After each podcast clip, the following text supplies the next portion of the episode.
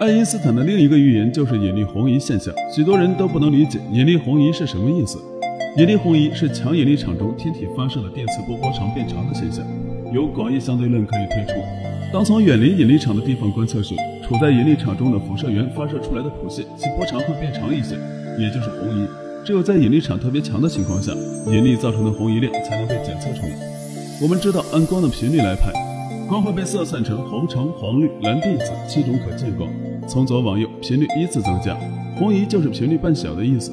引力红移就是强大的引力会导致电磁波频率变小。二十世纪六十年代。庞德、雷布卡和斯奈德采用穆斯堡尔效应的实验方法验证了引力红移。另一个被验证的预言就是光线在引力场中的偏折。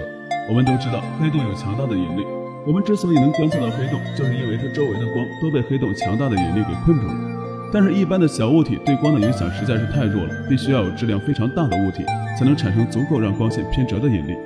爱因斯坦这些被证明成立的预言，不仅带给我们认知上的突破，还让我们的科学技术。有了飞跃性的发展。然而，迄今为止，爱因斯坦还有三个预言没有被证实。你知道是哪三个吗？